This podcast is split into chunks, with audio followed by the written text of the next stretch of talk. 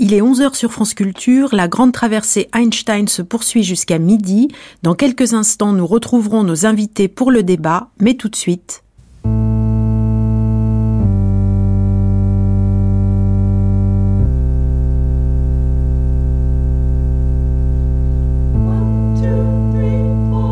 Une journée dans la vie du docteur Einstein par Patrick Liégibel, Stéphanie Duncan et Jean Couturier. Aujourd'hui, Albert et son violon. Herr Docteur, votre thé est prêt. Je peux entrer? Bien sûr, Hélène, entrez donc. Trois heures de violon, ça suffit bien.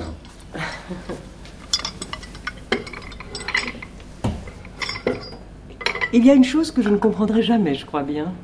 voilà ce qui est si fascinant dans la nature tous ces mystères qui agacent notre esprit et l'entraînent à créer. Je ne pensais pas à un mystère de la nature. Non, je pensais à votre violon. Comment supportez-vous d'exercer une discipline où vous n'atteindrez jamais à l'excellence? Hmm. Vous me trouvez si mauvais violoniste. Pourtant, la reine Elisabeth de Belgique condescend à jouer en ma compagnie. Oh, je suis désolée, je ne voulais pas dire. Vous êtes un très bon violoniste, mais à côté de tout ce que vous avez fait en physique. C'est moi qui suis désolé, Hélène, je plaisantais. Ah, si j'avais eu des illusions, elles se seraient effondrées le jour où j'ai vu, où j'ai entendu ce que faisait Yehudi Menuhin à 13 ans. Je ne cherche pas à être virtuose. J'ai plaisir à jouer, tout simplement. Excusez-moi. Et vous n'imaginez pas les nombres de dollars que les gens sont prêts à débourser pour voir Albert Einstein se produire sur scène. Ah, je ne savais pas. Vous avez des embarras financiers? Vous n'avez quand même pas oublié cette association qui s'occupe des enfants basques réfugiés. Cette maudite guerre en Espagne, vous savez. Ah, il y en a tant qui s'adressent à vous. Les curieux vont payer pour venir me voir jouer et l'argent ira aux orphelins basques. N'est-ce pas une merveilleuse idée? Une idée géniale. Je me demande qui l'a eue.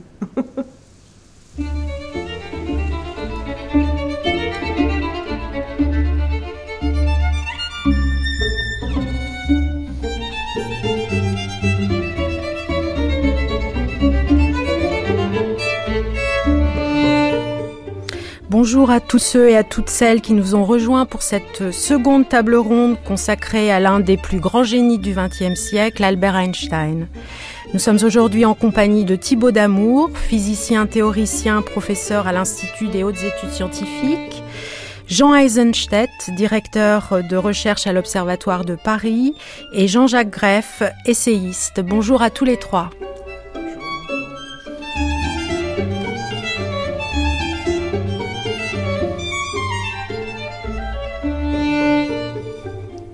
Aux journalistes qui lui demandaient pourquoi il était devenu célèbre, Einstein leur racontait l'histoire de la coccinelle. Lorsqu'une coccinelle trotte sur une brindille, elle ne se rend pas compte qu'elle est recourbée. J'ai simplement eu la chance de découvrir ce que la coccinelle n'avait jamais remarqué. Derrière cette fable enfantine se cache peut-être l'une des plus grandes révolutions scientifiques du XXe siècle et sans doute l'un des plus beaux objets de pensée, Comment Einstein a-t-il conçu sa théorie? Existe-t-il une méthode Einstein, un style Einstein? C'est ce que nous allons tenter de comprendre.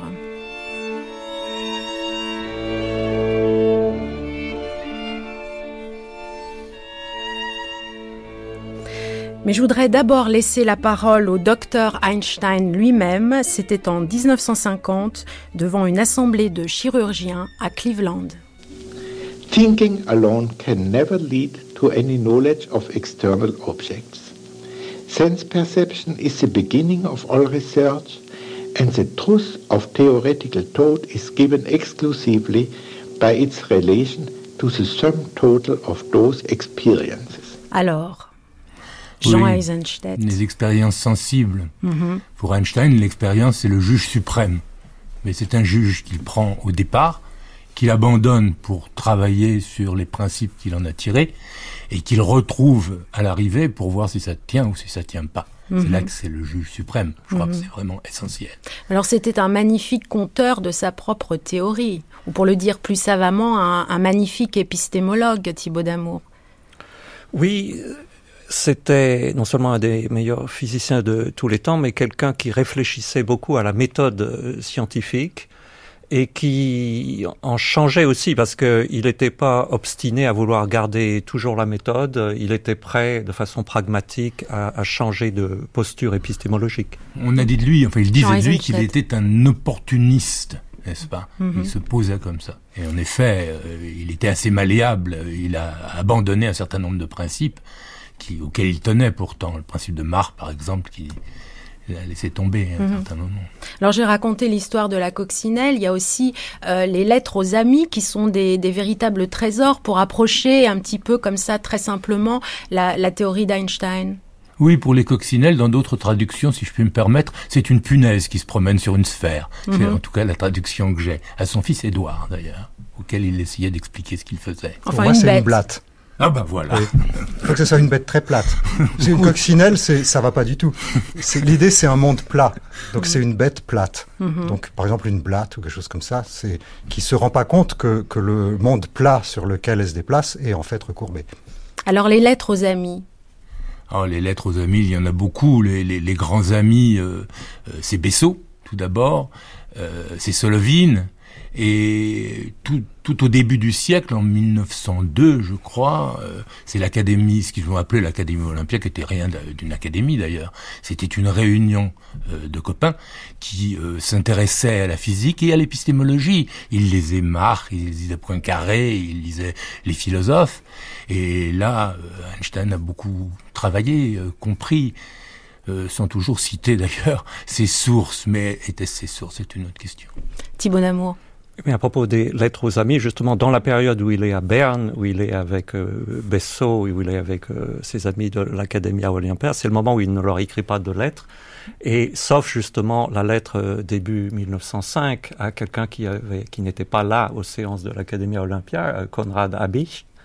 Et, là, il lui explique euh, ce qu'il a fait euh, début 1905. Et donc là, on a l'exemple de cette lettre où il décrit par exemple ce qui, la découverte de la théorie de la relativité restreinte en disant c'est une modification de la cinématique de l'espace et du temps, c'est-à-dire sans insister, et en disant que le modeste. seul résultat vraiment euh, révolutionnaire était sur la lumière. Alors venons-en à la théorie ou aux théories et aux mots qui les rassemblent, ce fameux mot de relativité sur lequel il faudrait peut-être revenir.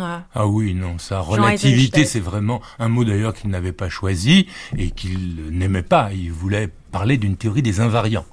Alors, la meilleure image là-dessus pour comprendre relativité et invariance, c'est par exemple lorsque vous faites un plan.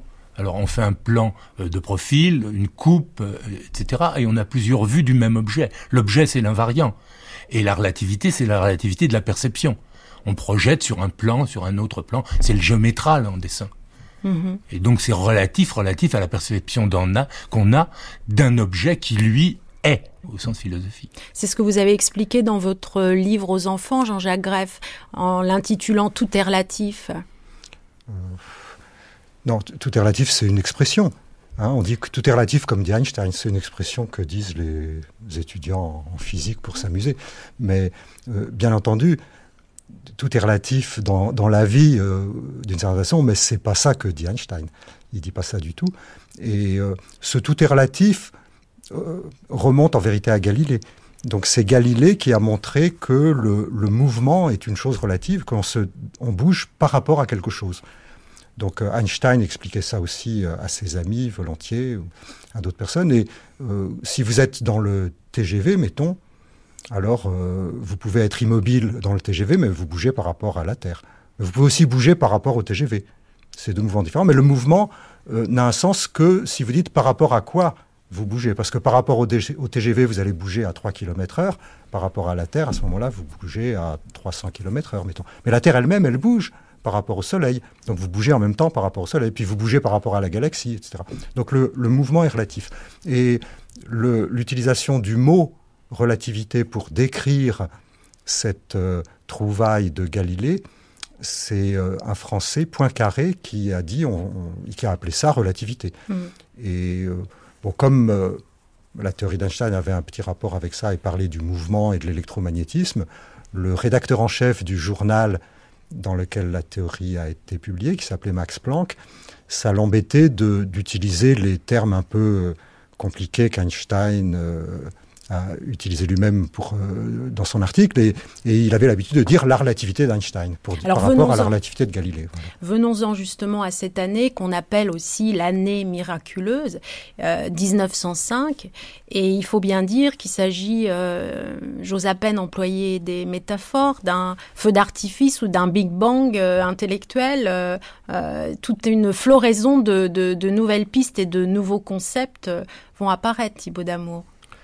Oui, il faut tout de suite dire que Einstein n'avait pas écrit d'article pendant, euh, je crois, au moins de 1902 à 1905, où il avait pris cet emploi euh, à l'Office des brevets de Berne. Il a dû d'abord, pendant un an, apprendre à faire le travail qu'on demandait de lui, parce qu'il travaillait euh, six jours sur sept, euh, huit heures par jour.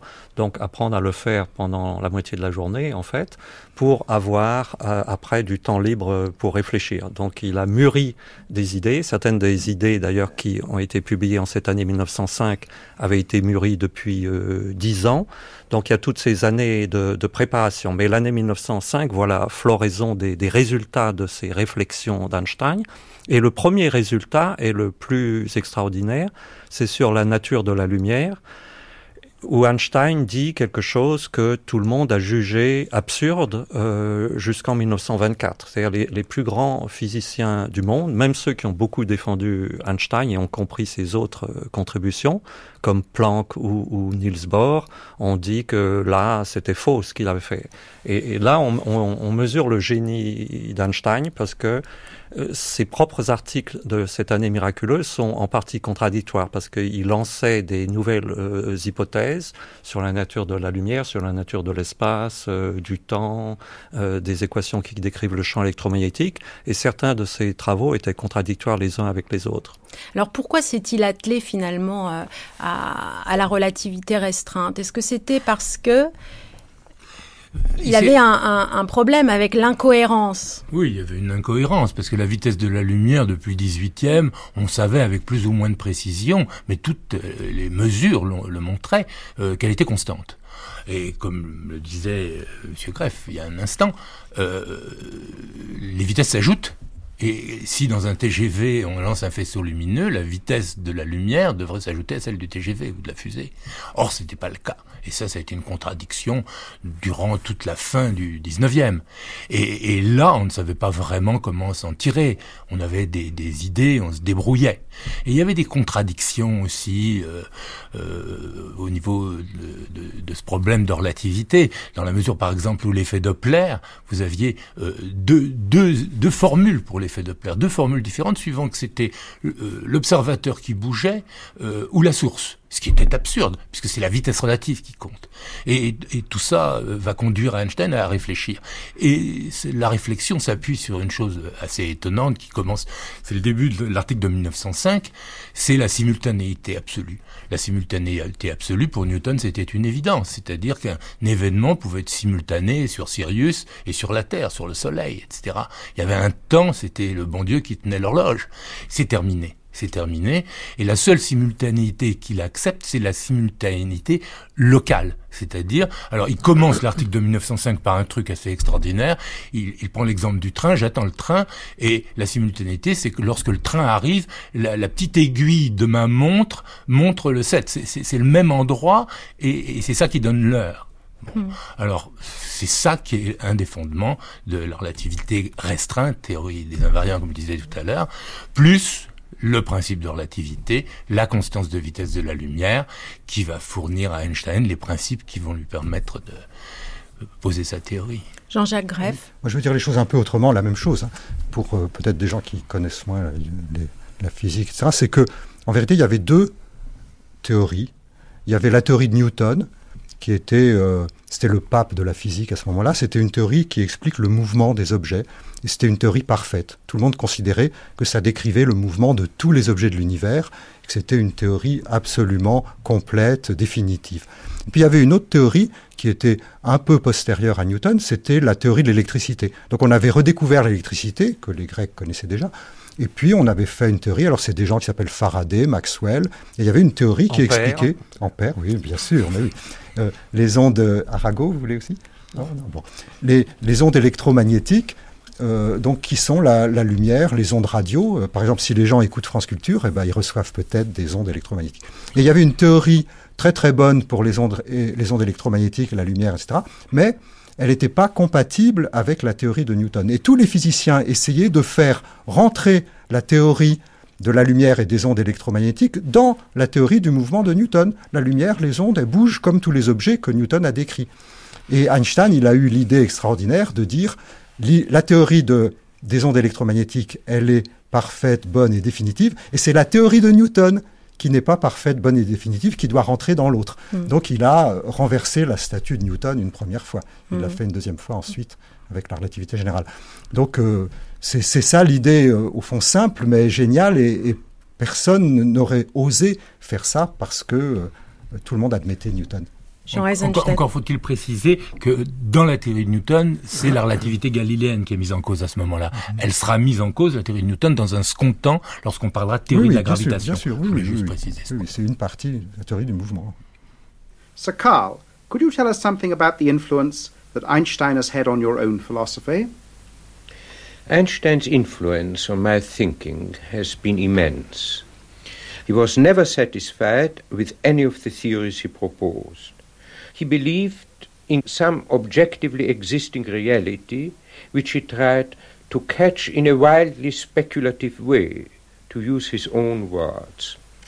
Alors, cette magnifique voix qui trimballe aussi son petit accent, Oui, vous l'avez c'est reconnu Popper. C'est Karl Popper. C'est Karl Popper. Et Karl Popper rencontre euh, Einstein, enfin, et entend Einstein en 1919, je pense que c'était à Vienne. Et à ce moment-là, la théorie d'Einstein, la seconde, parce qu'il y a deux relativités. Maintenant, je crois qu'il faut en venir là. Il y a la relativité restreinte qui est une cinématique, c'est-à-dire l'addition des vitesses. Bon. Et puis, Einstein est mécontent parce que, en fait, on dispose alors de deux cinématiques. L'une qui est celle de Galilée, où la vitesse de la lumière n'intervient pas, et celle de Lorentz Einstein, où justement la vitesse de la lumière peut être constante, quel que soit le référentiel. Bon, et il va construire une théorie. Alors il est mécontent parce que d'un côté on a la théorie de Newton qui est galiléenne et la théorie de Maxwell, comme vous le disiez tout à l'heure, euh, qui est euh, einsteinienne, si on peut dire. Et c'est c'est absurde pour lui, c'est quelque chose d'insupportable. Et donc il va tenter et obtenir, en huit ans de travail, entre 1907 et 1915, une théorie de la gravitation qui est cohérente avec sa relativité restreinte. D'où relativité restreinte, relativité générale. Relativité générale, théorie de la gravitation. Alors Popper assiste en 1919, alors que la théorie de la relativité générale dont Einstein avait prévu un effet qui est l'effet de déviation des rayons lumineux dans un champ de gravitation, c'est-à-dire que les rayons lumineux sont courbés au- lorsqu'ils passent près du Soleil. C'est euh, le moment euh, où la théorie de la gravitation d'Einstein euh, est vérifiée, entre guillemets, sauf que Popper ne dirait pas vérifié, il a raison, mais euh, c'est un moment formidable parce que c'est le moment où on, on comprend, on croit à sa théorie. Et là, Popper l'entend. Et en fait, ce qui est fondamental pour Einstein, c'est que Newton est mort quelque part. La théorie de Newton, c'est terminé, c'est la théorie d'Einstein. Oui, alors venons-en, si vous voulez bien, à la théorie. Qu'est-ce qu'une théorie et qu'est-ce que penser pour Einstein? Moi, ce qui m'intéresse et, et ce pourquoi je vous ai réunis, c'est pour qu'on comprenne un peu finalement quelle est cette- sa boîte à outils. Comment s'y prend-il? Quelle est sa manière de travailler? Jean-Jacques Greff. Oui, moi je veux bien aborder les, les choses autrement. Ensuite, mes collègues qui sont des vrais physiciens me, me reprendront. Euh, c'est que d'abord, il faut, dans un premier temps, il faut dire une chose, c'est que y a, il- on a parlé beaucoup de méthodes scientifiques, etc. Il faut bien comprendre que euh, méthode scientifique, c'est une sorte de sous- sous-produit de simplement la pensée rationnelle. Donc il y a deux manières de penser dans la société. Il y a la pensée, mettons, on va dire la pensée magique et la, pensée rationnelle. Donc euh, les, savants, les physiciens, ils ont une manière de penser rationnelle. C'est fondamental. Et, on cherche les relations de cause à effet. Et Galilée a été le premier, sans doute, à faire des expériences avec les objets pour voir comment les choses fonctionnent. Et à partir de là, on réfléchit et puis euh, on établit des théories, on les vérifie, etc. Mais à l'intérieur de ce milieu de gens qui pensent de façon rationnelle, alors là, peut-être, il y a encore deux catégories. Il y a des gens qui enfin souvent, qui passent par l'université, qui ont une pensée bien droite et bien construite, etc. Et puis il y a des gens qu'on pourrait appeler euh, vaguement des autodidactes ou aussi peut-être des iconoclastes. Donc, si vous dites la méthode Einstein, c'était un peu un, quelqu'un d'un peu original par rapport aux autres savants qui étaient tous très malins, très savants, mais moins originaux que lui. Ils étaient plus passés dans la structure de l'université. Thibaut Damour, original ou extrêmement libre? Extrêmement libre, euh, parce qu'il ne faudrait pas croire non plus que Einstein euh, n'est pas passé par le moule des, plus grandes universités. En fait, il a fait euh, ses études au Polytechnicum de Zurich, qui était une des meilleures écoles d'ingénieurs, ce qui voulait dire il a mis très deux ans pour y entrer, si je puis me oui, permettre. puis il n'assistait pas au cours. Il n'assistait pas au Et cours, mais... Minkowski le prenait pour un Oui. grand fainéant. Oui, Oui, mais attention, son ami Oui, oui, oui, Grossman prenait les cours, il les, il les travaillait. euh, Mm. Il, il avait d'excellentes notes euh, en mathématiques, c'était un en drôle de physique, zigoto quand même. euh, Il n'y a en pas d'autres savants Non, non, comme lui de ce point de vue-là. Mm. Pas beaucoup. euh, si, Oui. si vous- Peut-être vous. bon. Non, non, pas- non, mais non, moi je suis plus, plus standard. Mais vous prenez, j'étais en train de lire un peu de Feynman, vous, Ah vous oui, cherchez Feynman, des zigotos euh, Feynman, oui. en physique, Oui. euh, il y en a plein. Oui. Euh, Paoli était aussi très particulier dans son genre, Mhm. mais tous ces gens-là ont eu une éducation absolument euh, parfaite, mais en plus ils ont gardé leur imagination. C'est vrai que, Voilà. en revanche, le milieu familial, l'électrotechnique, euh, autour de lui, donc la, la vision de ce qu'est la, la réalité, à quoi sert la, la physique, voir les développements modernes, une, très bonne et garder son, sa curiosité d'enfant et son imagination. Mm. Ça, c'est essentiel. Alors, les imaginations, on, on pense tout de suite à ces fameuses expériences de pensée qui sont chez lui des intuitions qui sont Oui, euh, visuelles ou Dès l'âge de 16 ans, quand il réfléchissait à la lumière, il ne pensait pas en termes d'équation, mais il pensait en termes de chevaucher la lumière. Il a d'ailleurs euh, décrit que son approche de la physique n'était pas euh, visuelle ou euh, écrite, mais qu'elle était très musculaire, très euh, euh, intuitive, interne à son, Mm. à son corps. Euh, donc, euh, des expériences de pensée, Einstein pensait à l'expérience, il, lisait aussi et il savait ce qu'avait dit l'expérience, c'est-à-dire quels étaient les résultats expérimentaux. Euh, par exemple, le fait qu'on n'a jamais pu mesurer, enfin détecter par une expérience sur la Terre le déplacement de la Terre dans l'espace, qu'on ne peut pas voir directement un effet qui prouve que la Terre est en déplacement, ça, il le savait. Et puis, derrière tout ça, des grands principes. voilà. Parce que l'essentiel de sa méthode, en fait, c'est de s'appuyer sur les grands principes de la physique, parce qu'il sentait toujours que, au-delà des expériences particulières, pour trouver des choses nouvelles, et il était très ambitieux. Il travaillait sur les problèmes de pointe de l'époque. Euh, C'était pas un crackpot isolé dans son coin qui a eu une idée. Il, euh, il, il savait tous les grands problèmes importants, et pour chacun de ces grands problèmes, il essayait de trouver les plus grands principes qui existaient par exemple les grands principes de la thermodynamique euh, ou d'autres, qu'il a utilisés de façon répétitive. Jean Eisenstein. Oui, deux choses. À propos de la liberté, c'est un mot qu'on trouve dans ses écrits d'une manière extrêmement fréquente. C'est quand même assez étonnant. Libre, liberté. Bon, pour les principes, je suis complètement d'accord avec Thibault. C'est fondamental chez Einstein. C'est un homme de principe. Et un des principes, il y a le principe de relativité, n'est-ce pas? Mais aussi le principe d'équivalence. Alors, le principe d'équivalence, c'est quelque chose qui est c'est très simple, c'est l'histoire de la tour de Pise. Vous faites tomber deux objets de la tour de Pise, c'est Galilée qui le fait, et ils tombent de la même manière. Alors, c'est non seulement vrai à Pise, c'est vrai partout. C'est encore vrai aujourd'hui à une extrêmement grande précision. Et ce qui est fondamental et fondamental pour la théorie de la gravitation, pour la gravitation comme interaction, c'est que tous les corps, et je dis bien tous les corps, obéissent au principe d'équivalence. Et ça, c'est la, le, le seul, la seule interaction. euh, qui- Oui, mais ce qui est fondamental pour la discussion Oui. ici, c'est que euh, depuis Galilée, on savait que les corps tombaient de la même façon, ça a été euh, raffiné, mais que personne n'avait pensé que c'était un principe. Absolument. Einstein est le premier à dire sûr. ça n'est pas un fait expérimental, c'est un fait Non. expérimental, Et mais j'élève ce le fait pose. expérimental au rang de principe. Et Oui. surtout, permettez-moi, en tant que béotienne, j'ai l'impression que ce n'est plus la pomme qui tombe, c'est le physicien lui-même. Absolument, absolument. D'ailleurs, euh, il y a l'expérience, n'est-ce pas, dans, dans les satellites. Le, le- le- le, comment l'astronaute qui est dans son satellite, il lâche son verre à dedans, il lâche le tube de dentifrice, euh, même il euh, envoie de l'eau, et tout ça, ça, ça Mais ça, Einstein ne le voyait pas à son époque. Bien sûr, mais en revanche, il a dit qu'il Einstein lisait avait, journal. non, Einstein avait inventé un ascenseur dans l'espace. Moi, je veux faire une remarque en passant, une petite remarque sur Galilée et la tour de Pise, c'est que selon la légende, Galilée a fait tomber deux objets de la tour de Pise. Mais dans la réalité, il semble qu'il ne soit pas monté sur la tour de Pise, il a fait une expérience de pensée. Hmm. Parce que ça existait déjà au temps de Galilée, et l'expérience de pensée était tellement euh, évidente et concluante pour lui que c'était pas la peine de s'embêter à aller monter, c'est très haut. Hmm. Sur la tour L'histoire de est Pise, plus compliquée que ça, parce qu'il a fait des expériences avec des plans inclinés. Voilà. À d'autres expériences, mais oui, ça, oui. et Mais- que d'autres Italiens ont fait tomber des corps de, de tours en Italie, ont écrit à Galilée en disant nous avons suivi Ah oui. votre méthode expérimentale et les corps n'arrivent pas en même temps. Hein Euh, êtes- Êtes-vous fier de nous, maître? Il leur a répondu oui, mais il faut interpréter l'expérience. Oui. Ils devraient tomber en même temps. Alors pour revenir au principe, est-ce que la singularité d'Einstein, c'est de ne pas être enfermé dans les principes auxquels il croit pourtant durs comme fer Ça dépend des principes et des Jean moments. Ça dépend des principes et des moments. Il y a des principes auxquels il tient absolument. Par exemple, le principe de relativité, la constance de la vitesse de Mm. la lumière. Et puis, euh, le principe d'équivalence. Enfin, il va en changer immédiatement. Justement, le principe de euh, Planck lui a reproché que euh, deux ans après avoir posé le principe de constance de la lumière, il le touche parce qu'il commence à développer une nouvelle théorie. Donc ça choquait d'autres personnes.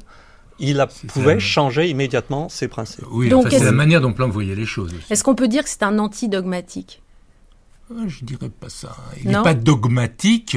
euh, il essaie de tenir certains principes parce qu'il y croit, parce que l'expérience euh, lui montre qu'ils sont justes, comme le principe d'équivalence. Et il va aller. Mais par exemple, il tenait au principe de Mach, et le principe de Mach ne se retrouve pas, en tout cas pas pour tous les théoriciens aujourd'hui, dans la relativité générale. Ou alors est-ce que je reformule les choses? Est-ce qu'Einstein tient à ses principes tant qu'il l'aide à penser? Oui, c'est Tout ça. fait. Il était prêt à changer tout le temps. Il, il est très pragmatique. One, two, three, four.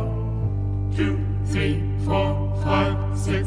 One, two, three, four, five, six, seven, eight. One, two, three, four. Two, three, four, five, six. One, two, three, four, five, six, seven, eight. Will it Two, some wind three, the sailboat? And it could One, get two, four three, It could get the four, railroad for six. workers. And it could be two, three, It could four, Frankie. five, It could be six, Frankie. seven, It could be very fresh and clean. Two, It could be three, a balloon. four. One, Oh, these are two, the days, my three, friends. four, These are the days, five, my friends. six.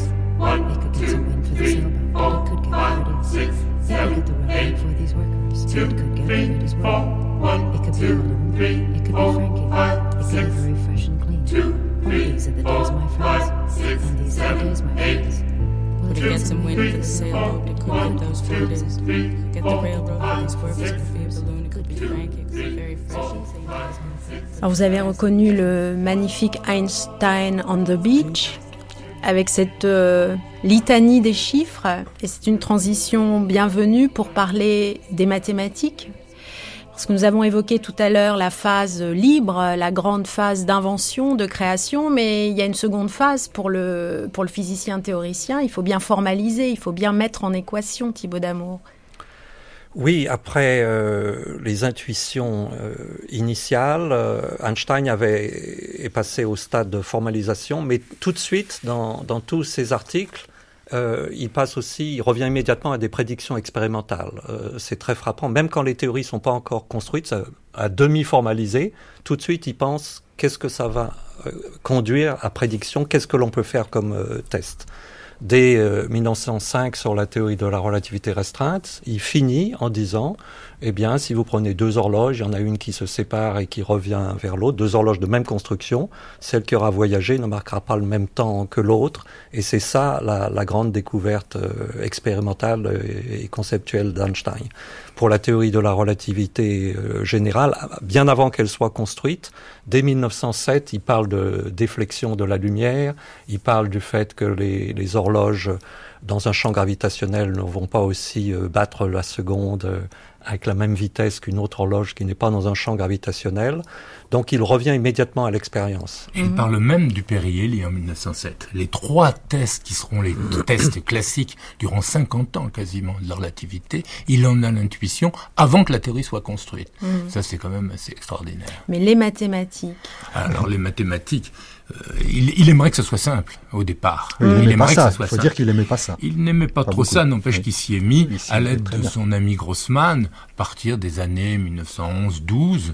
euh, il s'y met et il se met à des mathématiques qui sont assez abstruses, qui font que la relativité générale est souvent pensée comme une théorie dans un espace courbé.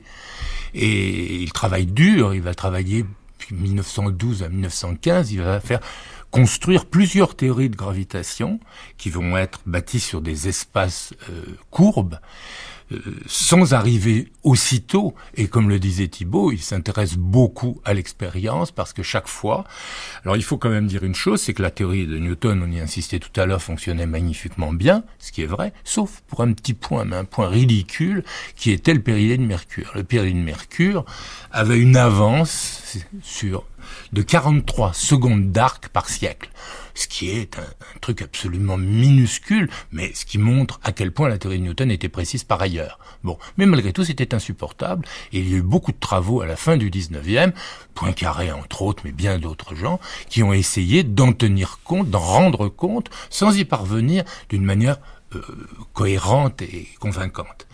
Et Einstein, chaque fois qu'il faisait une théorie, en particulier avec Bessot, il y a des calculs assez longs et pénibles qu'il fait avec Bessot, son ami Bessot, n'est-ce pas? Et là, euh, bah, il s'aperçoit que dans un de ses Entwurfs, une de ses esquisses à la relativité générale, euh, ça ne marche pas parce qu'il trouve, euh, je crois que c'est un retard ou enfin c'est pas les 43 secondes qu'il attendait.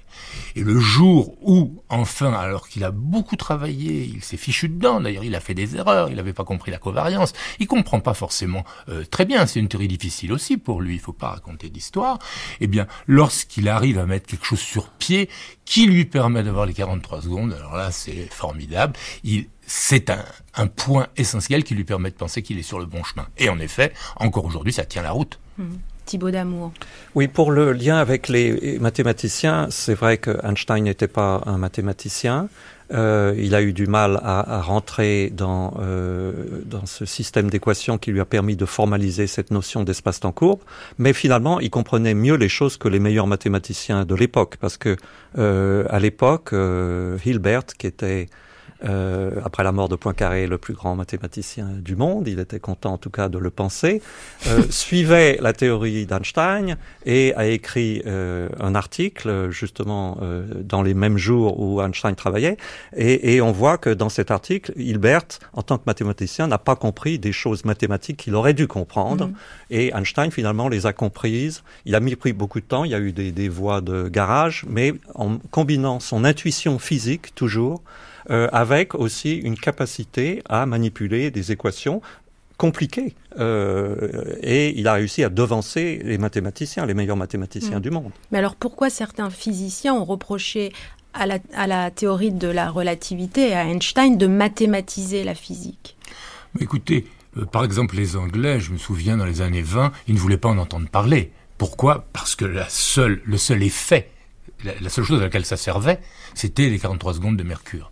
Bon, alors, ça valait pas le coup de se fatiguer pour ça. Et mmh. il voulait pas avaler la théorie des tenseurs, puisqu'il y a toute une théorie des tenseurs qui n'est pas si complexe, mais enfin bon, il voulait pas l'avaler, afin de, c'est encore vrai aujourd'hui, pour les théories qui sont, disons, sur le bord, comme la théorie des cordes, ou des choses de ce genre, où les gens n'ont pas envie de s'y mettre, parce que il n'y a pas encore de, de mais, nécessité. Mais Jean Eisenstedt, dans l'un de vos, vos, livres, vous, vous comparez les, les, les, ce travail de formalisation à une machinerie quand même. Oui, c'est vrai, c'est une machinerie, mais cette machinerie est lourde et, et les gens n'ont pas envie de s'y mettre et trouvent que c'est inutile. Sur les livres d'astronomie, j'ai regardé ça de près, vous avez une page qui est consacrée euh, au périhélie de Mercure et à la relativité générale jusqu'aux années 70. Mmh. C'est quand même euh, fou. Jean-Jacques Grève. Il faut dire que là, c'est une, une, question qui intéresse peut-être les mathématiciens, c'est le rôle des mathématiques. Et euh, les mathématiques, c'est un langage qui sert en fait à beaucoup de choses. Et déjà Galilée, pour revenir à Galilée, il disait euh, l'univers est écrit en langage mathématique. Et euh, on a trouvé ce langage peu à peu au cours des siècles pour faciliter la manière dont on appréhende les choses, dont on représente les choses. Et le moment où, mettons, Descartes, pour prendre un français, a inventé les coordonnées cartésiennes, ça a changé complètement la physique. Du, du jour au lendemain, on a une nouvelle manière de pouvoir décrire le mouvement, euh, une manière graphique très très puissante, etc. Et les Alors, mathématiques ont accompagné notre connaissance de l'univers. Mm. Et euh, c'est alors Newton, il arrivait à faire ses théories avec de la géométrie grecque comme mathématique parce que c'était vraiment un, un génie très brillant. Mais on peut, on, on fait plus ça aujourd'hui, plus tellement. Même- Mais sans doute, oui. même Newton ne- n'utilisait pas la géométrie grecque. Il a écrit son ouvrage pour faire croire qu'il Ah, avait ah, démontré vous les choses par la ah oui, oui. oui. Ah Alors, quelques, quelques petites formules euh, einsteiniennes. Bah, E égale MC2. Oui, Je ça, pense que d'accord. ça, on peut pas l'oublier. Mais un peu plus, un peu plus. Oh mon Dieu. Non, Thibaut, il y a- il, oui, il va nous dire ça Mais une avec formule, les mains. l'autre formule oubliée, comme Oui. E égale HF, H ou H nu, comme on dirait en français, c'est-à-dire le lien entre l'énergie et la fréquence. Oui. Ah oui. C'est sans doute ça l'équation la plus oubliée d'Einstein, Ah oui, parce que oui. beaucoup Oui. de gens l'attribuent à Planck, alors que Oui. Planck n'a jamais pensé cette formule, et c'est Einstein qui a lié l'énergie euh, à la fréquence d'une onde, Mhm, c'est-à-dire qui a inventé l'essence de la mécanique quantique. mhm. Et au passage, on peut dire que donc, tout à l'heure, on parlait des principes. En ce qui concerne la mécanique quantique, je ne sais pas si c'est une transition à une nouvelle phase de la discussion, il s'est arc-bouté sur certains principes euh, métaphysiques, on peut dire. Il a refusé de suivre ses petits copains dans l'évolution de la mécanique quantique. Donc Mm. là, pour le coup, il n'a pas voulu abandonner certains principes euh, auxquels il tenait. Oui, mais le principes principe, philosophiques. non, euh, Non. c'était de la clarté logique. Euh, face à quelque chose de- d'illogique, il demandait euh, que Donc, les choses C'est soient le claires. principe du rationalisme. Il Mm. disait c'est pas rationnel. C'était Euh, Là-dessus, si, si on passe au quantique, mais je voudrais revenir aussi sur le problème de la difficulté de la théorie. Peut-être il faut Et son Euh, caractère incompréhensible. Incompréhensible, absolument. Et ça, ça a dominé tout le début euh, de- du siècle dernier. Euh, je voudrais citer von Laue, qui est un grand monsieur, qui a écrit un livre, qui était un ami d'Einstein, d'ailleurs, très tôt, et qui a écrit deux gros livres sur la relativité dans les années 20, et qui écrivait à Margot Einstein, la belle-fille d'Einstein, en 1952. Il écrivait des difficultés d'ordre épistémologique me mettaient fort dans l'embarras. J'estime n'en être venu à bout qu'à partir de 1950. C'est Laue qui dit ça, un prix Nobel. Hmm. Bon. Et puis une autre petite histoire sur les formules, si vous le voulez bien, qui est vraiment très amusante. C'est Paoli qui est au tableau et Casimir, un grand physicien lui aussi, Paolo, prix, euh, Paoli, pardon, prix Nobel, est donc au tableau et il essaie de démontrer euh, le décalage des raies dans un champ de gravitation, ce qui est une formule simplissime, euh, c'est juste une fraction. En gros, ce sont, ce sont des fractions. Simplement, c'est délicat extrêmement délicat. Il faut bien faire attention à la manière dont. Alors, je vais vous lire ça. C'est vraiment très rigolo. Je me souviens qu'alors, tandis que Paoli exposait ce que l'on appelle décalage vers le rouge, il obtint une expression avec le mauvais signe, qui signifiait un décalage vers le violet plutôt que vers le rouge. Il commença alors à marcher de droite à gauche devant le tableau, marmonnant, effaçant un signe plus, le, remplaçant par un signe moins, le changeant à nouveau en un signe plus, et ainsi de suite. Cela dura un certain temps, jusqu'à ce qu'il se tourne à nouveau vers l'audience pour dire « J'espère que vous avez tous maintenant très clairement compris qu'il s'agit bien d'un décalage vers le rouge. » Mais la formule était fausse. Et il a fallu 20 ans pour qu'on ait dans la littérature, ça c'est un collègue qui a fait ce papier, euh, vraiment bien, bien fichu, correct mathématiquement de cette formule, dont tout le monde savait quelle elle était. On avait la bonne formule, mais on ne savait pas la démontrer, on ne l'avait pas démontrée avec précision. Oui, il reste remarquable que, au-delà du côté abscon d'une partie des découvertes d'Einstein, puisque euh, l'essentiel de la théorie de la relativité restreinte est, est plus compliqué qu'une seule formule, mais au milieu de cette jungle de formalisme, euh, l'intuition d'Einstein lui permettait aussi Absolument. de voir des formules essentielles qui renouvelaient, qui changeaient complètement les concepts d'avant. Donc, E égale MC2, bon, c'est une formule simple. euh, Il n'y a que trois symboles, ils sont tous au même niveau. Il n'y a même pas de fraction. Il y a un carré, bon. Mais c'est pas ça qui est important. C'est pas euh, sa simplicité, c'est qu'elle relie des concepts qui, pendant des, des centaines d'années ou des millénaires, étaient complètement séparés. Euh, M, c'est la masse qui était supposée totalement permanente, et l'énergie, c'était ce qui peut passer d'une forme à une autre. E égale euh, H nu ou HF relient, relie l'énergie à une fréquence. Et là aussi, l'énergie était liée plutôt à des, euh, souvent à, à, à des particules, à des choses qu'on peut échanger par du travail. Donc c'est lié à la mécanique, euh, aux forces, alors que la fréquence, c'est lié à des ondes, des choses qui n'avaient rien de mécanique. Et donc Einstein a trouvé des formules simples qui reliaient de façon très profonde des choses qui étaient complètement séparées conceptuellement avant lui. Hmm. Jean-Jacques Greff. Oui. Moi, je vais revenir à, à- pour expliquer pourquoi c'est très difficile à comprendre. Je vais revenir à la blatte qui est sur euh, une surface qu'elle croit plate, qui est courbe. Son cerveau est insuffisant pour lui faire comprendre que la surface est courte, est courbe. Et la manière dont elle le comprend, c'est par des formules mathématiques.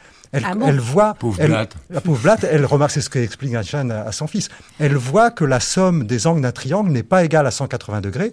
À ce moment-là, elle se dit, bah, c'est parce que la surface est courbe. Et nous, on voit par des mécanismes mathématiques qu'on prouve ensuite avec des instruments que notre espace est recourbé dans la quatri- quatrième dimension. Mais notre pauvre cerveau, notre pauvre cerveau, il connaît les trois dimensions. Nos sens connaissent les trois dimensions. C'est quelque chose qu'on peut imaginer et comprendre par des formules mathématiques.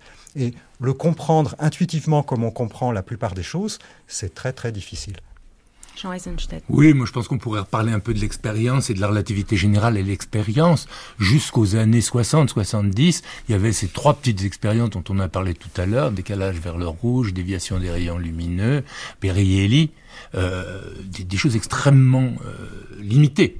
Et puis, ça a explosé dans les années 70, 80, euh, le Perrielli de Mercure, sur lequel euh, Thibault a travaillé.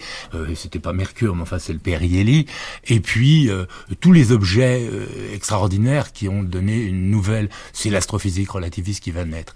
Mais malgré tout, au milieu de tout ça, il y a quand même un point qui est très étonnant, c'est que la relativité générale ne sert à rien. Elle ne sert, n'est-ce pas, que pour euh, le GPS. Euh, quelques Ça centimètres. rien dans la vie Ah de bah, tous c'est les jours. la rien. vie, c'est dans la vie de tous les jours. C'est pas rien, Absolument. ça Oui, oui, c'est pas rien. tiens. Mais enfin, c'est- très peu de choses. Oui, mais elle sert à décrire euh, les étoiles à neutrons, Je, je- les trous noirs, je- le je Big parle Bang. de choses objectives et positives. Alors venons-en peut-être à des choses subjectives et au style d'Einstein. Parce que finalement, des textes, des formules se dégage une grande beauté qui a fasciné non seulement les physiciens, mais pas mal de philosophes qui n'y comprenaient peut-être pas grand-chose, mais qui admiraient. Oui. Euh, il l'admirait pas toujours. euh, bon, il y a eu beaucoup d'incompréhension à ce niveau-là, et on a fait, on a fait beaucoup parler à Einstein malgré lui. Mais Est-ce qu'on peut parler de la beauté de la théorie d'Einstein, Oui, des théories d'Einstein? par exemple, sur un point, il n'y a aucune, sinon la constante cosmologique, il n'y a aucune constante que- de- de- à l'intérieur de la théorie. C'est une théorie, il n'y a aucune, aucun paramètre libre. On, on ne peut pas. C'est une théorie très rigide dans ce sens. C'est-à-dire que ça marche ou ça marche pas. Ça marche ou ça casse. Et jusqu'à maintenant, ça n'a pas cassé. Sauf la constante cosmologique. Alors, dans ce que vous venez de dire, on voit nettement que c'est une beauté pour les physiciens. Parce Pour que les matheux aussi. c'est très abstrait. Donc, c'est c'est magnifique. Ces théories sont absolument sublimes pour les amateurs de science. Il faut bien le reconnaître. Oui, mais c'est quand Est-ce même. que c'est une beauté qui peut toucher le, le- le grand public Si elle touche pas le grand public, c'est terrible. C'est parce que le grand public n'est pas assez scientifique. Et ça, c'est à déplorer. Pourtant, vous parlez, Jean Eisenstadt, de, de, de la théorie. Vous faites un parallèle, vous établissez un parallèle entre la théorie et l'œuvre d'art. Euh, oui, oui, dans, la- dans la mesure, euh, euh, comment dirais-je, c'est la liberté qu'il se permet d'une certaine manière. C'est la liberté qu'il se permet. euh, par rapport euh, euh, au cubisme, aux chances de genre, si vous voulez, Einstein laisse tomber tout le monde structuré de Newton et se permet de construire il joue d'une certaine manière avec des cubes, il joue et il construit quelque chose de complètement nouveau. Mais je voudrais revenir sur la compréhension. Je dirais, il y a la cosmologie quand même. Non seulement tout à l'heure, je disais, toutes les théo tout- tout- toutes les particules tombent de la même manière. Ça permet de construire l'image de l'univers. C'est la seule théorie. La théorie de Newton ne le permettait pas. C'est une description, la théorie de Newton au niveau de la cosmologie. Alors que la théorie d'Einstein permet de, de construire un modèle d'univers. C'est quand même quelque chose de formidablement splendide. qui est rentré euh, dans le grand public parce Absolument, que là, il y a eu oui, euh, Que- cette beauté au moins, je veux dire, l'image euh, que toute la matière dont nous sommes faits euh, vient euh, du Big Bang, comme on dit, c'est d'un état primitif où l'univers était euh, plus petit qu'une tête d'aiguille euh, en expansion rapide, où la lumière était plus lourde que le plomb. Euh, tout ça sont, euh, pénètre un peu la conscience commune les gens et, ne savent fait pas que c'est un sentir rapport avec Einstein. Ils, ils- ils Ici, savent on, un dit- peu. ils le savent un peu, oui. mais on, mais pas en détail. Donc, euh, mais il faudrait voir si la théorie de Newton, elle, a été comprise aussi dans le grand public Non immédiatement, ou s'il a fallu Non, des centaines d'années. Donc, on a peut-être a encore un peu de temps Mm. pour qu'on apprécie plus pleinement la beauté. Et, et de même, la, la beauté, Jean-Jacques la Rêve. beauté absolue de la démonstration de la gravitation par Newton, avec la Lune, et, etc., c'est c'est une beauté fantastique qui est accessible aux physiciens et aux amateurs de sciences. Et le grand public ne connaît pas cette beauté-là. Donc c'est, on retrouve le- le- la même chose. Il y, a- il y a des manières de voir, par exemple, lorsqu'Einstein se met à travailler sur la gravitation dans la relativité restreinte, euh, il, il va se mettre dans un espace en chute libre. Ah oui, et ça, il travaille, ça c'est magnifique. il beau. travaille dans un espace en chute libre, c'est-à-dire euh, le type qui tombe, euh, Avec son ascenseur. avec son ascenseur, l'ascenseur. voilà. Et, et- et c'est là-dedans qu'il construit sa théorie. C'est-à-dire là où il n'y a pas de gravitation, il peut travailler la gravitation parce qu'il est dans un espace où la théorie sans gravitation fonctionne. Enfin, je, je- c'est- tout à fait magnifique. Est-ce qu'il y a aussi, qu'il n'y aurait pas aussi un certain minimalisme, une, une volonté d'épure dans le, dans le recours à, d'abord à aucun jargon euh, Absolument. Laisse Einstein écrit bien, écrit simplement. Quand, quand il voulait euh, écrire pour le grand public, il se forçait à écrire bien. Il n'écrit pas forcément simplement dans, dans les articles scientifiques purs et durs dans les revues. hein. Ah, si, même oui, l'article de 1905 Ah oui, euh, oui, commence oui. à parler, comme Ah, mais d'accord, rappeler Jean d'un train qui arrive en gare. Aujourd'hui, Ah oui, si on écrivait un article C'est même scientifique scandaleux disant, à l'époque. Un train arrive en gare. Écoute, Thibault, on vous rejetterait ça. Planck, ce qui est étonnant, c'est que Planck ait accepté Oui, ça. Les gens, en lisant ça dans Annalen der Physik, qui était le plus grand journal de physique allemand, ont dû se dire, mais il est cinglé. Il le disait, il, le disait, il disait c'est pas de la science, c'est de la, Bah, la bien philosophie. entendu. hein. Bah, c'est de la philosophie, c'est de la philosophie qui fonctionne.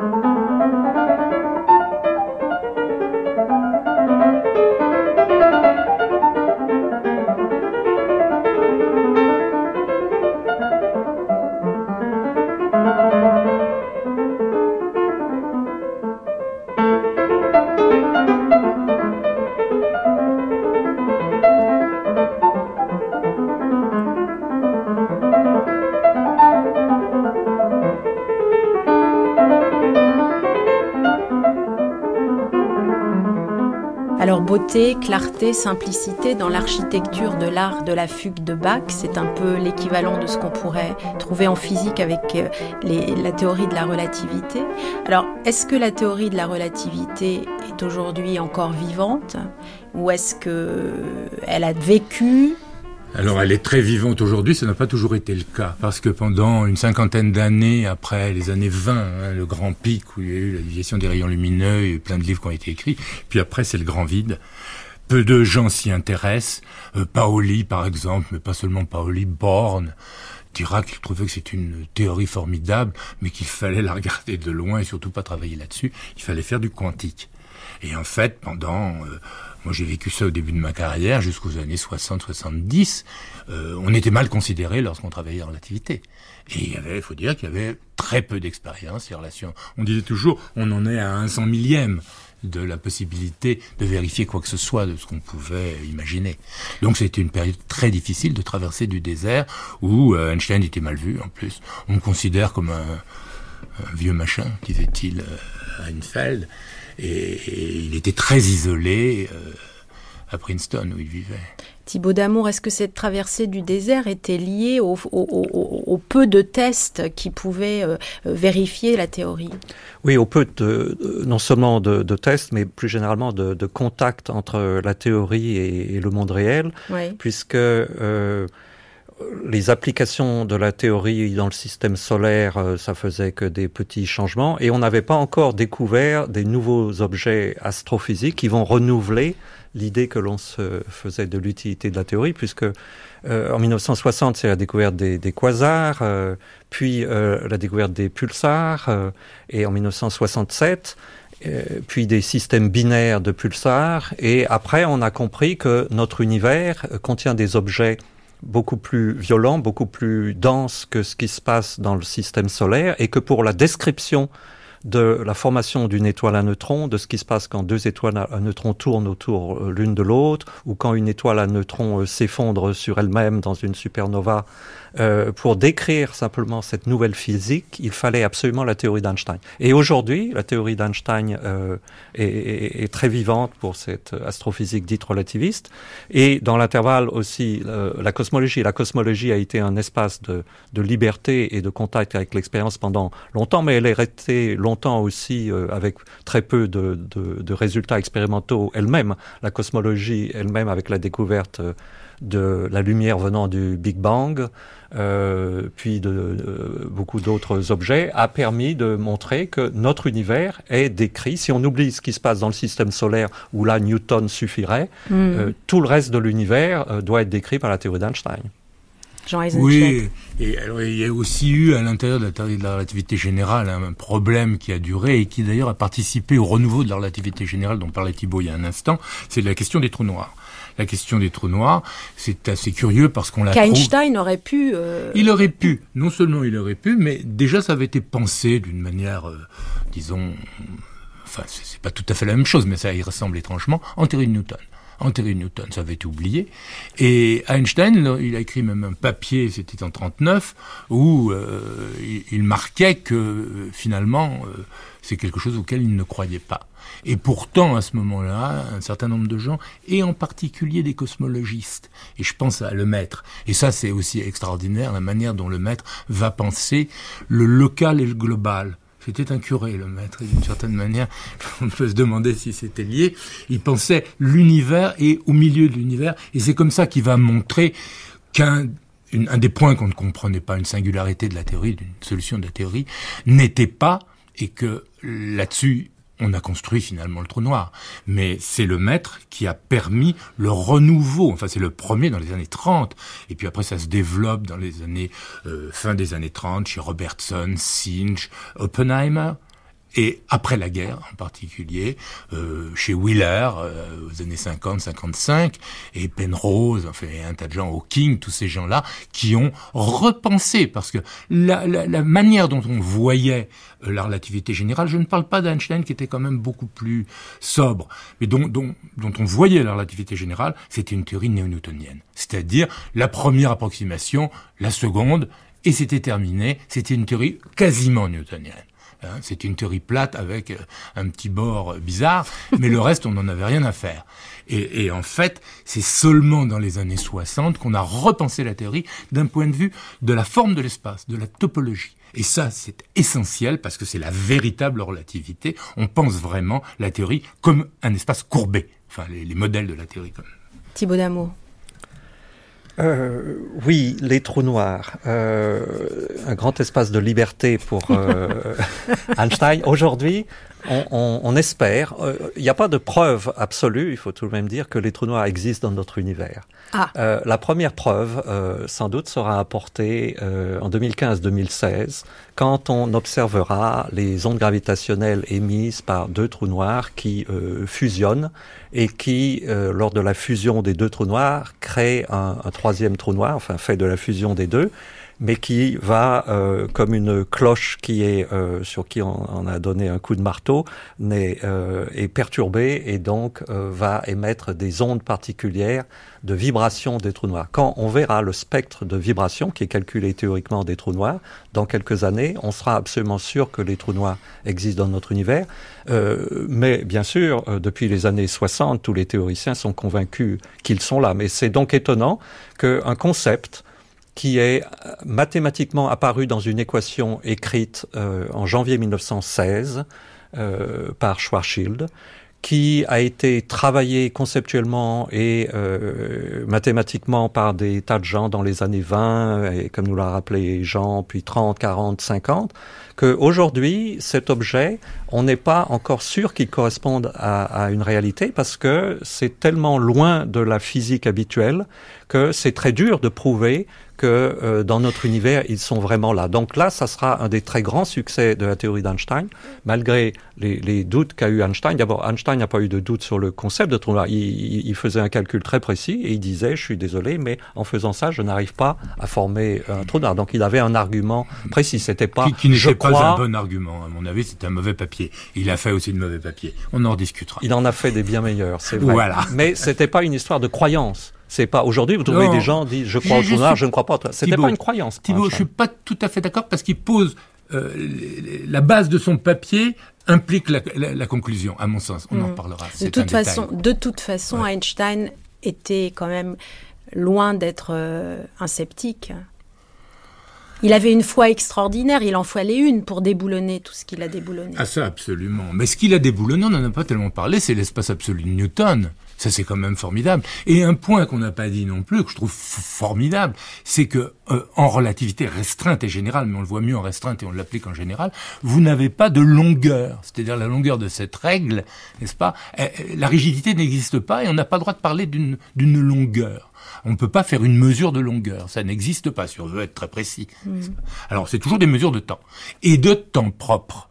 Le temps, ah oui, c'est fondamental. Thibault, il a envie de parler. On a beaucoup parlé d'Einstein et des théories de la relativité qu'il a créées, mais n'oublions pas la phrase de Max Born disant que même si Einstein n'avait pas écrit une seule ligne sur les théories de la relativité, cela serait, il serait le plus grand physicien du XXe siècle pour ses travaux sur la théorie quantique. On a évoqué rapidement le fait qu'en 1905, il a introduit une équation fondamentale et un concept fondamental sur la nature de la lumière, que la lumière est faite comme de particules, de, de grains discrets euh, d'énergie. Et cette idée-là, elle a été refusée par tout le monde, toute la communauté physicienne jusqu'en 1924.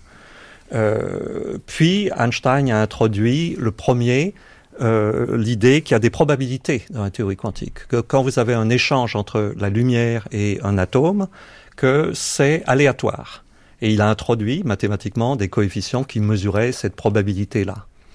Et donc, euh, parfois, on dit Einstein n'a pas compris, a refusé la mécanique quantique, mais il a introduit les concepts essentiels de la mécanique quantique. Il a introduit aussi la notion de fonction d'onde, c'est-à-dire l'idée qu'il y a une probabilité qui, euh, qui est derrière l'apparition des, des événements. Et euh, quand euh, la mécanique quantique a été formalisée par d'autres en 1925, il n'a pas vu la clarté logique qu'il aurait aimé voir euh, pour essayer d'exprimer ça. Mais il a vraiment été un des grands créateurs de la mécanique quantique, ne l'oublions pas surtout. Le mot de la fin, Non, Jean-Jacques c'est pas le mot de la fin, mais n'oublions pas non plus que dans son opposition à la mécanique quantique, il a énoncé quelque chose qu'on appelle le paradoxe EPR. Et l'actualité d'Einstein, c'est qu'un grand nombre de physiciens travaillent là-dessus aujourd'hui. Mais qui n'aurait pas été satisfait du résultat que euh, l'expérience a montré. Ça, c'est vrai. Merci à tous les trois. Je rappelle que Thibaut Damour a publié Si Einstein m'était compté aux éditions du Cherche Midi, ainsi qu'un double CD Einstein aux éditions de Vive Voix avec Françoise Balibar. Jean-Jacques Greff a publié Einstein, l'homme qui chevauchait la lumière aux éditions L'Archipel, et tout est relatif, comme dit Einstein, à l'école des loisirs. Enfin, Jean Eisenstedt a publié Einstein et la relativité générale, les chemins de l'espace-temps, qui vient tout juste d'être réédité aux éditions Poche CNRS. Mr. Albert, Dr. Einstein, une émission de Christine Le Cerf, Simon Veil, Pascal Raillet et Olivier Dupré. Demain, pour la troisième journée de cette grande traversée d'été, nous retournerons sur la terre ferme pour suivre les tribulations d'un génie dans ce tragique XXe siècle.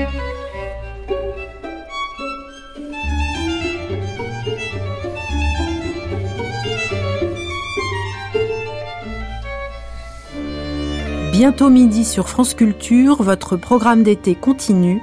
Je vous retrouve demain à 9h.